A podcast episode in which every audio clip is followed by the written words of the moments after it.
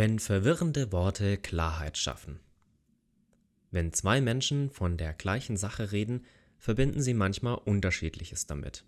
Conny Geppert berichtet von zwei Schlüsselerlebnissen, die ihr Wichtiges für die Begegnung mit Menschen gelehrt haben. Hinhören. Erst neulich geschehen.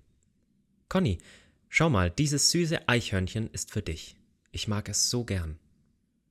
Die Augen des Mädchens strahlten, als sie mir das glitzernde Nagetierchen schenkte. Ich staunte sehr. Ein Eichhörnchen? Die haben doch einen anderen Schwanz.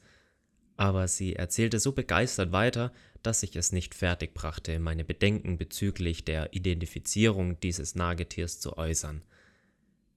Es erinnerte mich nämlich eher an eine definitiv andere Tierart dieser Gattung und meine schreckhafte körpernahe Begegnung mit ihr.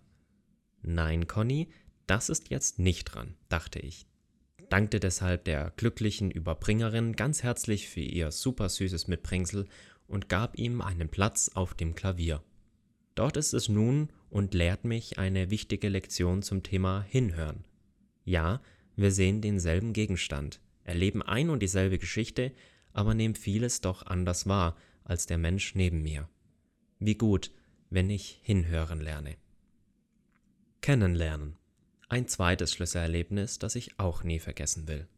Unsere Nachbarin war zu Besuch und wir kamen erstaunlich schnell in ein ernstes Gespräch. Alles war gut, bis zu dem Moment, als ich für mein Empfinden passend zum Thema Bezug auf einen Text aus der Bibel nahm. Sie schaute mich verwirrt an. Dann erwähnte sie vorsichtig, dass ihre Oma in der Kapelle des heiligen Christus vorne bei der Apotheke oft zu den Heiligen betete. Stille. Ich schaute sie verwirrt an. Ich konnte keinen Zusammenhang finden. Das Gespräch war zu Ende. Keine wusste von der anderen, was sie sagen wollte. Was war passiert? Das Einzige, was ich begriff, war, dass ich etwas Entscheidendes lernen sollte. Irgendwann verstand ich, dass meine Nachbarin mit den Worten Gott oder Bibel komplett andere Zusammenhänge verknüpft als ich. Ich lernte, wie wichtig es ist, den kulturellen Kontext der Menschen in Spanien kennenzulernen, ihre Geschichte, ihre unsichtbaren Fundamente zu erforschen, also hinhören, so wie beim Eichhörnchen, hinhören, um es besser zu verstehen. Wie gut, dass Gott sich auch durch unsere sprachliche Verwirrung nicht aufhalten lässt.